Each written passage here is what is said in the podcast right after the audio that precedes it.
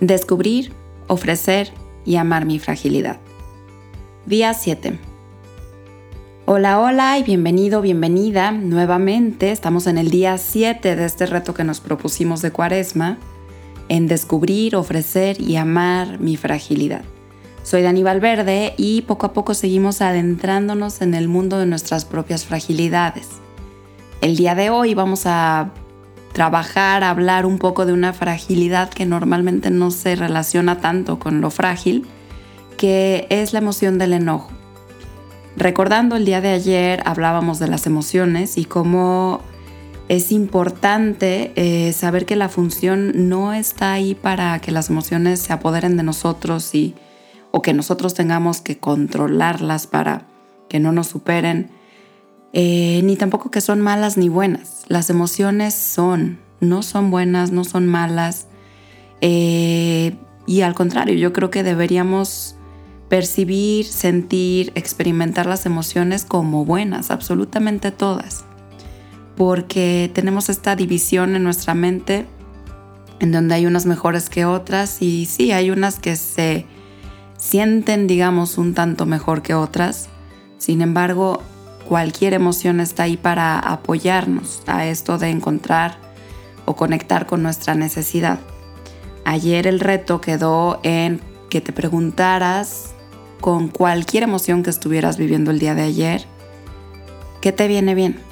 Y te invitaría a que esto lo siguieras haciendo conforme pasan los días, conforme vives emociones, sobre todo mientras más fuertes sean.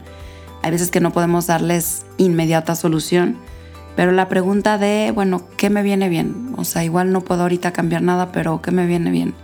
Cerrar mis ojos un minuto, respirar, hablar con alguien. ¿Qué te viene bien?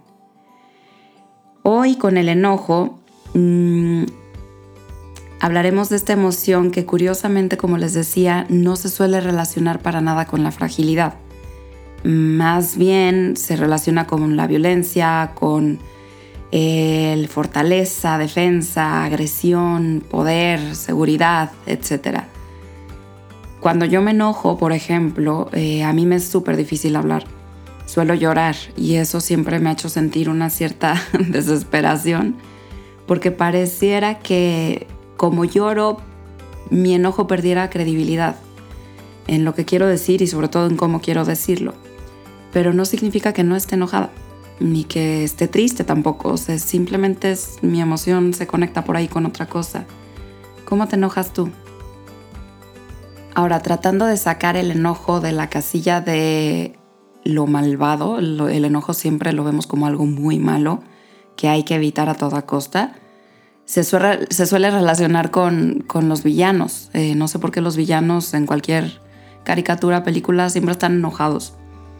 Eh, y, sí, o sea, lo vemos así, entonces tendemos a verlo como algo malo.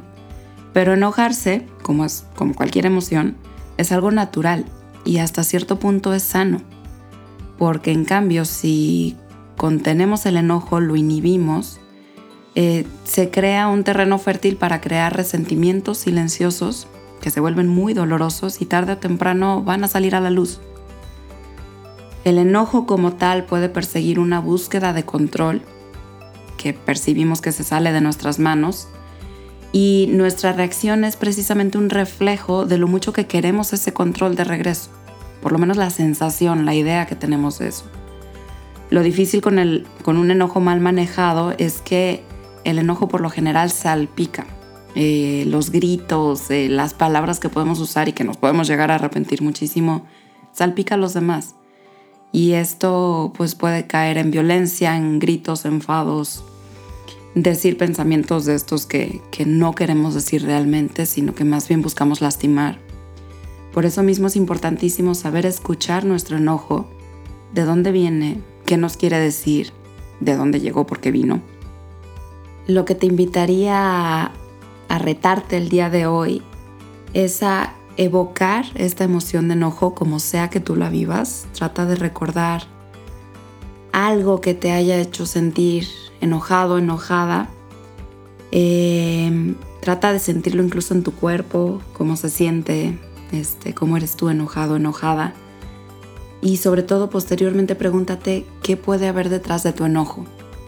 Se trata de alguna injusticia, alguna inseguridad, alguna vivencia de falta de respeto, descontrol, incertidumbre, desesperación. ¿Qué hay detrás de tu enojo?